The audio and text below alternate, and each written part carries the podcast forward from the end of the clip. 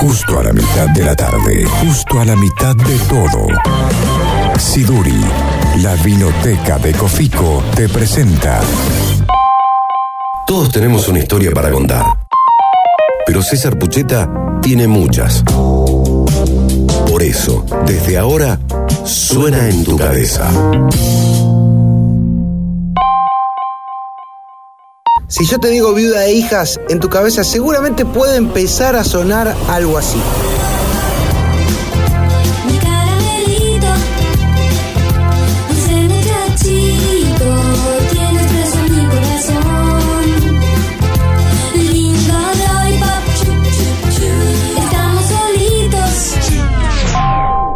Viuda e hijas de Rock and Roll, así se llama la banda, fue el primer grupo formado íntegramente por mujeres que tuvo la posibilidad de grabar y de girar por nuestro país. Obviamente que había antecedentes, pero Claudia Cinesi, María Gabriele Pumer, Claudia Rufinetti y Mavi Díaz fueron las primeras que, como banda, lograron la atención del gran público en medio del destape cultural de la Argentina de la postdictadura.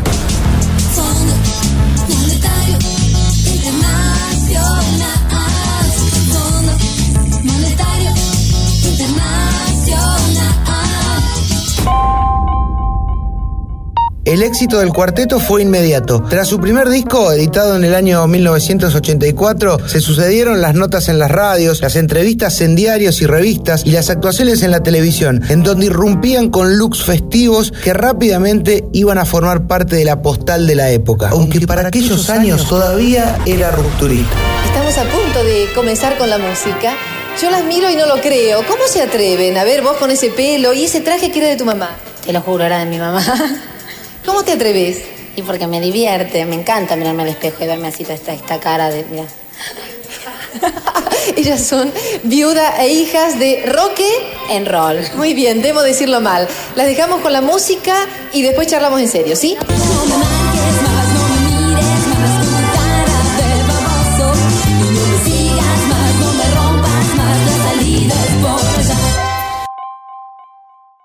Habría que preguntar ahí en Siduri qué se tomaba a comienzos de los 80 para tomar ahora, pero calculo que debería ser algún trago de colores, tipo, qué sé yo, Sex on the Beach, algo por el estilo. La banda llegó a tal nivel de popularidad que en 1986 se convirtieron en el primer grupo de rock en llegar a la tapa de Villiquen, una de las revistas infantiles más importantes de la historia. Para. No quisiera olvidarme de un antecedente importante.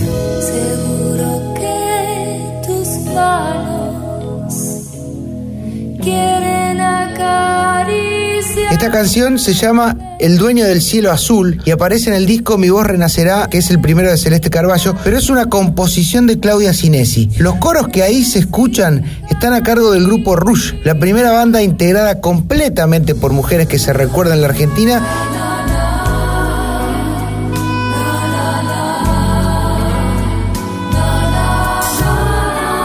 desde donde surgió el germen de Viuda e Hijas. No es metáfora. En Rush tocaron Claudia y María Gabriela y a partir de esa formación Mavi Díaz las conoció y las convocó para dar la prueba que desembocaría en la historia que estamos contando.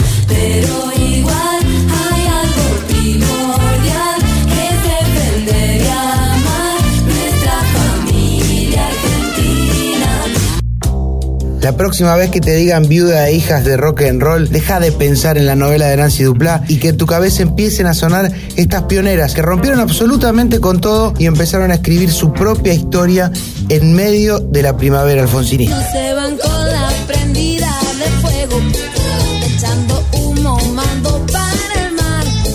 Los playeritos se le abalanzaron y del bikini no se escucha más. Búscanos en las redes. Arroba siduri.vinoteca. Una conversación al filo de la tarde. Aduana de palabras.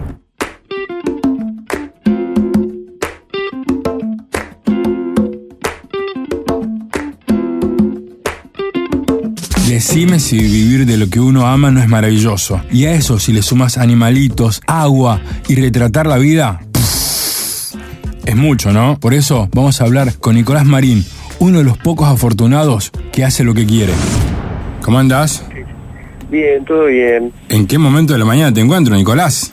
Y bien, bien, acá sabes que me levanté hace aproximadamente media hora, me preparé un matecito y acá estamos, acá en el patio de casa. A ver, la primera pregunta que se me ocurre es, ¿en qué momento de tu vida te diste cuenta que ibas a ser fotógrafo? Mira, todo eso fue, fue muy loco porque yo siempre que, que empezó muy de, muy de chico, pero desde un lugar muy muy distinto al que yo pensaba, porque de chico seguramente también todos habrán visto eh, los programas de National Geographic, Animal Planet, eh, todos esos programas que vos decís, wow, ¿qué, qué están haciendo estos, estos tipos, no? Porque tenía- se, se metían en el medio del mar, no entendía si se compraron una cámara y habían estudiado natación, o si habían ido, hecho cursos de buceo, o qué habían hecho para poder estar ahí, ¿no? Claro. Entonces, para mí, era como un sueño, pero muy lejano, porque mismo también yo soy de, de San Miguel, provincia de Buenos Aires, y el mar más cerca que tenés es a 500 kilómetros, ¿no? Entonces ahí se hacía todo, todo más difícil. Y bueno, y ahí fue que, que de chico se fue despertando igual ese sueño y después de grande, con un poco más de conciencia y entendiendo más de dónde venía la mano, eh, me fui acercando a ese, a ese mundo y hoy en día es como un poco traspasar esa pantalla y ser el que el que filma esos tiburones, ser el que filma esas ballenas, ser el que filma esta mantarraya y de repente es como, como convertirse en el actor de la película, ¿no? Entonces eh, es, es loquísimo.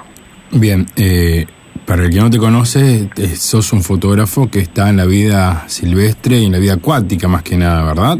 Así es, así es. Soy fotógrafo submarino, trabajo con equipos de biólogos alrededor del mundo, reportando comportamiento de especies en peligro de extinción. Y después lo que hago básicamente es trasladar la ciencia un poco a palabras más llanas, en donde la gente lo pueda entender, ¿no? Porque si vamos a hablar de cosas más sólidas, ¿no? Papers, que son como los informes que, que realizan los biólogos y científicos, que son realmente importantes.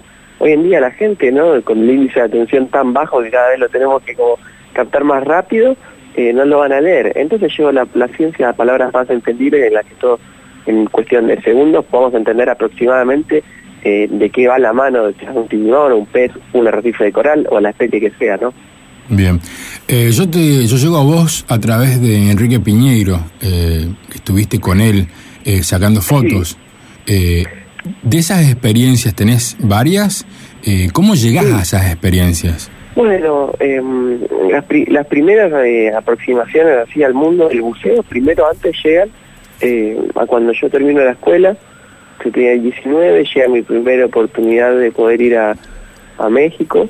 Eh, ahí yo no tenía ninguna experiencia previa en el mundo del buceo, no más que había estudiado un año de publicidad, marketing, también mismo había trabajado en agencias, no me había gustado ese mundo. Bueno, y ahí me acuerdo que había visto yo en redes sociales que estaban buscando fotógrafos submarinos y ahí que anuncié las redes sociales de una escuela de buceo y un proyecto de restauración de corales. Eh, y bueno, y yo mandé el, el currículum. Me acuerdo que, que de los nervios hasta hasta mi, mi pareja me, me había ayudado en la entrevista como para, eh, porque era en inglés y yo estaba muy nervioso. Y, bueno, y ahí fue que en ese momento me- entre más de mil personas me, seleccionaron y ahí viajé a México con 19 y me formaron como buzo, eh, mismo yo era fotógrafo y me dijeron, bueno, trasladar lo que haces en la tierra abajo del agua. Y en México ahí empezó toda la, la travesía, mismo ahí tuve aproximaciones con tiburones ballena, eh, un animal de 12 metros, ¿no? Gigante. Eh, y después mismo ahí con- pude conseguir sponsor y ahí donde fue como que mi carrera pudo crecer exponencialmente, mismo con los medios empezó a crecer muchísimo. Y bueno, y después, bueno, así que como desde encuentros con eh, el, pez más grande del mundo, el tiburón ballena, desde buceos de noche y meterte con linternas y donde el umbral se ve, donde el umbral no se ve nada, ahí puedes encontrar pulpos, moreras, langostas y como otro mundo, ¿no? Porque de noche cambia. Hasta, bueno, después eh, expediciones loquísimas también como eh, viajar a África a reportar la pesca ilegal y también la idea era ir a la isla de plástico más grande del mundo con Enrique Piñero, eh, que ahora se pospuso porque, bueno, había huracanes en el medio del Pacífico, pero pero bueno, ¿no? Se va dando todo así y la verdad que, que es muy bueno. ¿Necesitas sí o sí tener sponsor para hacer esta, esta carrera? Cuando se cuando se trata de, de sponsor, eh, yo creo que sí, obviamente ayuda, eh, pero también al principio no, no tuve yo sponsor, no es algo que, que me ayude y hoy en día igual mi sponsor eh, es en cuanto a equipo, no es en cuanto a, a expediciones total, sino que las expediciones siempre obviamente eh, son son por, por terceras, ¿no? Bien. El- entonces es como el sponsor cumple obviamente un rol fundamental en cuanto a la hora de como facilitarte alguna, algunos escalones, pero no es algo que, que, que se precise sí o sí. Claro. Mirá, em, cuando entras al agua, ¿cuál es la primera sensación que tenés? Bueno, una, podría explicar la, la primera sensación que de, de respirar bajo el agua es como un poco también sentirte que, que te den el cuerpo de un pez, porque bueno, nuestro cuerpo está como acostumbrado a poder aguantar la respiración, si mucho también jugar en la pileta. Ah, Salud. si mucho también, gracias, si mucho también jugar en la pileta aguantar la respiración, ¿no?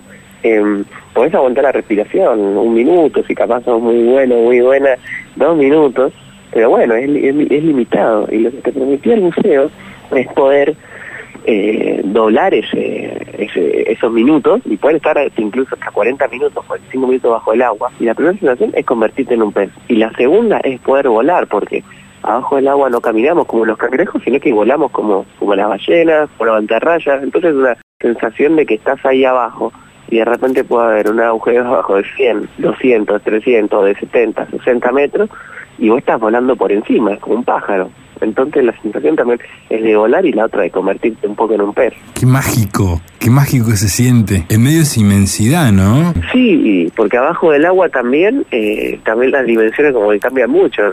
Siempre jugamos de visitante un poco y todas las especies por lo general son grandes, obviamente como más de lo más micro hasta lo más macro, porque te puedes encontrar desde, como te comentaba, un tiburón máximo de 12 metros, pero también te puedes encontrar desde pulpo, desde mantarraya. Entonces sí, es todo un mundo distinto. ¿Cambiarías tu trabajo por otra cosa? Eh, si cambiaría, mirá qué buena pregunta. Si cambiaría mi trabajo por otra cosa. Creo que está muy vinculado eh, a un a un propósito interno y viste cuando sentís que algo te mueve de verdad y está como un poco conectado realmente a lo que a lo que sentís. En este momento, por lo menos en el presente, que es donde más me más me siento ahora, eh, no lo no lo cambiaría sinceramente. Lo que sí, eh, todo el tiempo si algo se me ocurre voy en busca de eso, pero por ahora me siento muy bien acá eh, con mi trabajo, entonces creo que no lo cambiaría. Vos sabés que cuando veía tus fotos pensaba, ¿qué será lo más raro que vio este muchacho debajo del agua? Y si alguna vez sentiste miedo, Mira, eh, en cuanto a, a lo más raro, es un poco también, eh, esto como es, es un es un mundo muy alienígena, Sí. muy extraterrestre. a veces, por eso... te- Si te metes de- Disculpa, ¿no? Aparte tenés unas fotos hermosas donde tu imaginación vuela y explota y decís esto, Sí. esto parece Marte, ¿entendés? Sí, sí, sí, es que yo nunca fui a la luna de Marte, pero, Claro. pero creo que es una sensación muy muy parecida en cuanto a lo que ves y en cuanto a lo que sentís, porque es como también estar con un traje, como astronauta, pero de museo, estás volando también porque la gravedad cambia, eh, y además ves animales que, que son traídos de, de así como puedes ver de repente un pulpo que tiene tres corazones, eh, desde cangrejos, desde morenas, eh, y lo más raro que, que no, no sé si es raro, pero sí que, no, sí es raro completamente. Ahora me tocó ver eh, los arrecifes de coral de noche, que estaban prendidos como árboles de Navidad, de luz en LED, y eso no lo había visto nunca con mis ojos y mismo con la cámara es difícil de captar.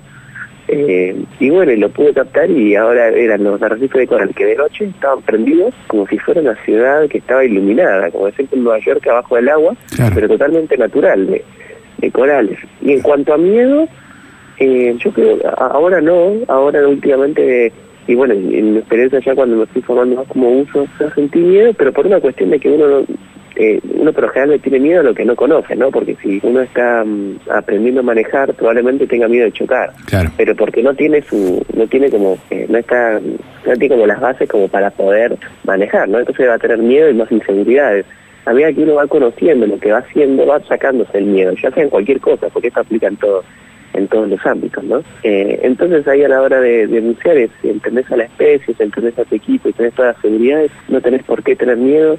Después obviamente entran factores más naturales en cuanto a lo que son los animales que tienen comportamientos naturales porque estamos eh, totalmente ahí en su en su hábitat, no es que estamos en un zoológico en una jaula, eh, entonces es como que te vas entendiendo con el animal y miedo por, por suerte no nunca tuve. ¿Cómo encontrás la foto ideal teniendo, teniendo todo ese agua alrededor? Eh, eh, ahí uno la- empieza un poco también antes, en todos los pasos previos, porque tenés que preparar la cámara, ¿no? Bien. Eh, en, en el barco, o en tierra si te tiene de la orilla. Entonces ahí es donde un poco lo, lo que vos ves con esos ojos tenés que capturarlo en, en la cámara y al comienzo se hacía un poco más difícil porque bueno, si bien eh, yo era fotógrafo, Submarino nunca nunca había nunca había tenido una aproximación. Ahora obviamente ya 2000, después de 2019 y con todas las formaciones de ahora, el día sí me siento más cómodo con la fotografía, pero al principio era todo un reto porque el mundo cambiaba, no era solo fotografiar, sino que también había que bucear. Claro. Y, y la cosa de traspasar ahí es un poco también se ve mucho en el, en el después, porque cuando estás ahí abajo no, no es tampoco como en la tierra que capaz puedes quedarte viendo las fotos, ¿no? Porque al estar ahí abajo no puedes cambiar las baterías, no puedes cambiar Claro. la memoria, entonces tenés que como disparar en cuanto a la- en las fotos y después las ves. Entonces el resultado llega cuando una vez que, llegas a tu casa o que llegas ahí al lugar donde estés y, editas las fotos y te llegas con la sorpresa de bueno, después de encontrarte con esas fotos que pueden ver después en Instagram. Claro, sí, porque la inmediatez no, no la tenés ahí, digo, o sea, eh, reflejada en la foto. Tenés que esperar un Claro, no, toque. no, sí. no porque eh, gasta, gasta más batería y, y incluso querés tener la mayor cantidad de, de disparos, ¿no? Se dice para, para poder tener más material. ¿Tirás, ah, ¿Tirás automático la- el disparo? O sea, ¿tirás se- en secuencia? Ta, ta, ta, ta, ta, ta, ¿Así? Eh, sí, sí, sí, es, es secuencia y es manual, ¿no? Obviamente los Claro. ajustes, eh, pero, pero sí, la secuencia sí. Bueno, ahora ya me sacaste la foto, ya le elegiste la foto y junto a los científicos o a la gente que estés laburando, me tenés que explicar esa foto. ¿Cómo, cómo me bajás la, la información? Bueno, hay un proceso divertido porque entran como diferentes mundos. Ahí en- en- entra el mundo de la fotografía, entraba, como mencionaba, y después entraría el mundo de la ciencia. Ahí es eh, contactarse con biólogos, con científicos, o mismo ahí con los que estés trabajando. Esa información te van a tirar como, bueno, como nombres hasta que te dicen, no, proveniente del latín, te, dicen toda la información. Y bueno, y de ahí es un poco captar eh, la esencia más más, nativa, lo que tiene el animal más para destacar y que la gente también pueda entender y pueda eh, agradarle que le pueda interesar, porque eh, encontrar, complementar un poco la información es. Entonces ahí lo- de toda esa información se, se hace como un embudo, yo lo hago, eh, y de ahí es un poco llevar esa, esa toda esa información que está súper buena, pero a palabras más cortas hacia el mundo de redes sociales que hoy es donde la gente pasa más tiempo. Eh, ¿Laburaste para Nat Geo o estás laburando para Nat Geo? ¿Es como la meca de, de- de los fotógrafos, de los aventureros, investigadores de ese lugar? ¿O hay otra cosa mejor o, o- o- no sé si mejor, pero distinta y que, que tenga otra llegada? Sí, bueno, en cuanto a lo de como te decía, traspasar la pantalla y, sí podría ser como un gran, gran, gran objetivo que todos no queremos queremos lograr, que ahora de hecho también eh, el chico Martín el número 25 exploró de National Geographic de todo el mundo, entonces eso es una realmente una, una locura divina.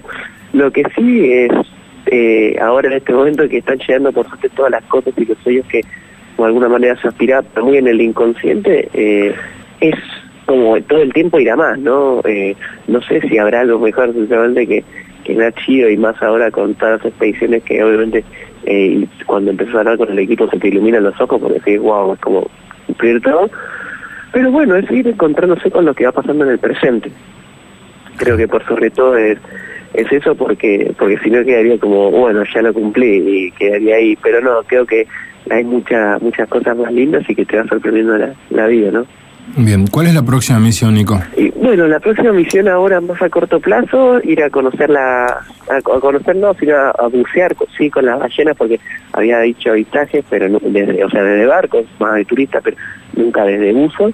Ahora a Puerto Madryn va a ser mi primera experiencia en el mar argentino, eh, poder conocer, ¿no? Las ballenas jorobadas que vienen acá a amamantar a sus crías, eh, y bueno, va a ser ahí en agua congelada, por lo general también experiencia se basaba en agua más del Caribe, más calentita, pero acá en Argentina va a ser una experiencia muy linda, con animales muy, muy, muy grandes y yo creo que, que bueno, que me voy a encontrar con también eh, cosas increíbles. ¿Cuál es tu siguiente sueño?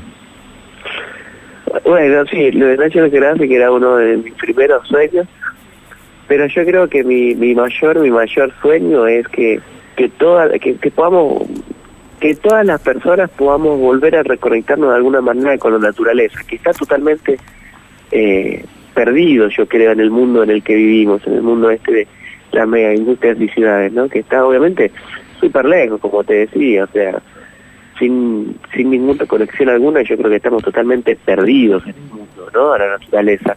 Entonces lo que quiero es un poco poder reconectar a la gente eh, con esa naturaleza y bueno, y justamente hoy en día en un mundo tan de redes sociales que, que pueda conocer también un pedacito de océano todos los días y que también lo puedan sentir tanto como yo, si no, si no se puede ser presencial, pero que también entiendan de que hay otro otro mundo ahí abajo, llámese océano, llámese naturaleza, llámese lo que sea, pero que de realmente eh, es donde uno puede encontrar muchas, eh, iba a decir respuestas, pero te encontrás con más preguntas que respuestas, pero sí con muchos, eh, muchas respuestas interiores eh, y que te pueden llegar a hacer hasta hasta mejor como, como persona y creo que ahí está como un poco también eh, encontrar el, el propósito de la vida, volver a vincularnos y conectarnos con nuestros, nuestros orígenes. Así que creo que a través de mi trabajo es un poco eso y quiero que las personas puedan, puedan también hacerlo. Ese es mi mayor, mi mayor sueño, ¿no?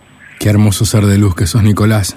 Estamos hablando con Nicolás Marín en redes sociales, en Instagram lo pueden encontrar como arroba Nico Marín B, B larga, altamente recomendables las fotos y, y bueno, y lo estamos escuchando. Ah, al- sí. sí, decime.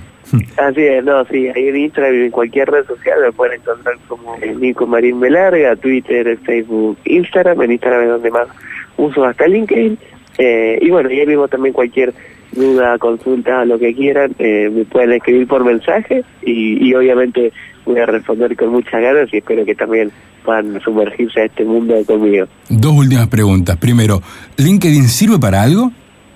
¿Qué cosa? ¿Cómo, cómo? ¿LinkedIn sirve, sirve para algo? Mira, yo pensaba que no hasta que empezó a funcionar. Eh, eh, una vez subí un posteo ahí en LinkedIn y hoy en día te digo que LinkedIn sí, porque algunas fotos llegan hasta el millón de visualizaciones, entonces eso es... eh, ¡Un es montón! realmente- Sí, no, sí, es, es grande y yo no la tenía en cuenta esa red social. Pero bueno, la idea es eh, como ampliar cada vez más el canal, entonces vamos vamos sumando a redes, esperemos que próximamente YouTube, pero pero sí, LinkedIn sirve, sirve. Bien, este programa se llama Aduana de Palabras, mi nombre es Ulises Hoyos, estamos en la AM de la Universidad Nacional de Córdoba eh, y esta es la última pregunta, que generalmente no tiene nada que ver con lo que venimos hablando, pero yo creo que sí, porque es también una forma de encarar la vida y el día y, todo. Y la pregunta en cuestión es si sos una persona feliz. Mira, si soy una, persona feliz, creo que la vida eh, te, da momentos, que, que la felicidad se basa se basa en momentos, porque como toda persona eh, tengo tengo mis altibajos, o sea, podría estar, eh, que de hecho ahora eh, estuve en Aruba, en uno de los paraísos más lindos del mundo, y, y obviamente en cuanto a mi trabajo, en cuanto a mi conexión, sí me siento una persona muy feliz y que todo el mundo, eh, todo el tiempo, es como que que siento que la vida también de alguna manera como me da todo como para poder ser feliz. Pero bueno, también por otro lado, a veces cuando te toca viajar también dejas como mucho eh, tu familia, las personas que quieras, entonces ahí como que extrañas mucho, pero en cuanto a la hora de hablar de, de felicidad y en cuanto a como propósito interno, eh, sí, sí, sí, me siento como plenamente feliz y hasta y puedo decir, creo que es como uno de los mejores momentos de mi vida, creo que lo voy a reconocer también. Qué hermoso haber hablado con vos, Nicolás. Te mando un abrazo grande y que sigan tus cosas bien como hasta ahora, o mejor. Dale, muchísimas gracias, te mando un gran saludo. Eh, y bueno, para lo que necesites estoy acá. Te Dale. mando un gran abrazo. Igualmente, este espacio también es tuyo. Abrazo grande. Adiós, hasta luego. ¿Querés escuchar de nuevo algún capítulo? ¿Te perdiste algún detalle? Estamos en Spotify. Búscanos como Aduana de Palabras y dale play a escuchar.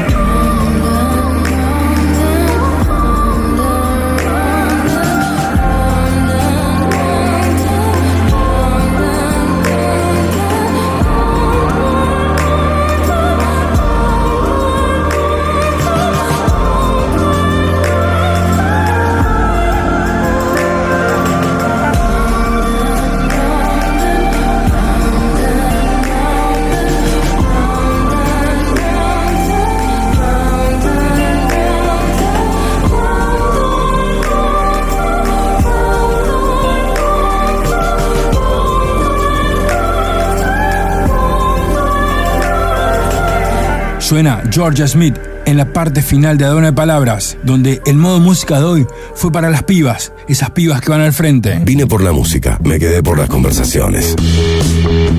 Aduana de Palabras, por Radio Universidad.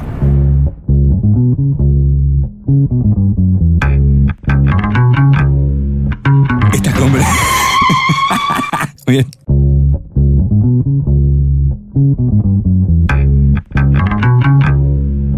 Conversaciones al borde del fin de la tarde están llegando a su final. Mi nombre sigue siendo Ulises Hoyos. Conductor y productor de este segmento, nos grabó esta semana, como casi todas las semanas, el gran Mariano Britos y nuestro querido Eugenio Cejas. El apoyo musical lo hace José Pepe Ávila. Las cortinas son del bueno del Chris Josh, que el día que me lo cruce lo voy a abrazar fuerte. Sonó en tu cabeza César Pucheta, llenas de músicas. Llenas de músicas. Recordá que nos podés encontrar en Spotify y ahí podés escuchar todos los programas. Y si querés, también nos podés encontrar en Instagram. Allí somos Aduana de Palabras OK. Todo este segmento, toda esta estructura es Aduana de Palabras que más o menos a esta hora está llegando a su final.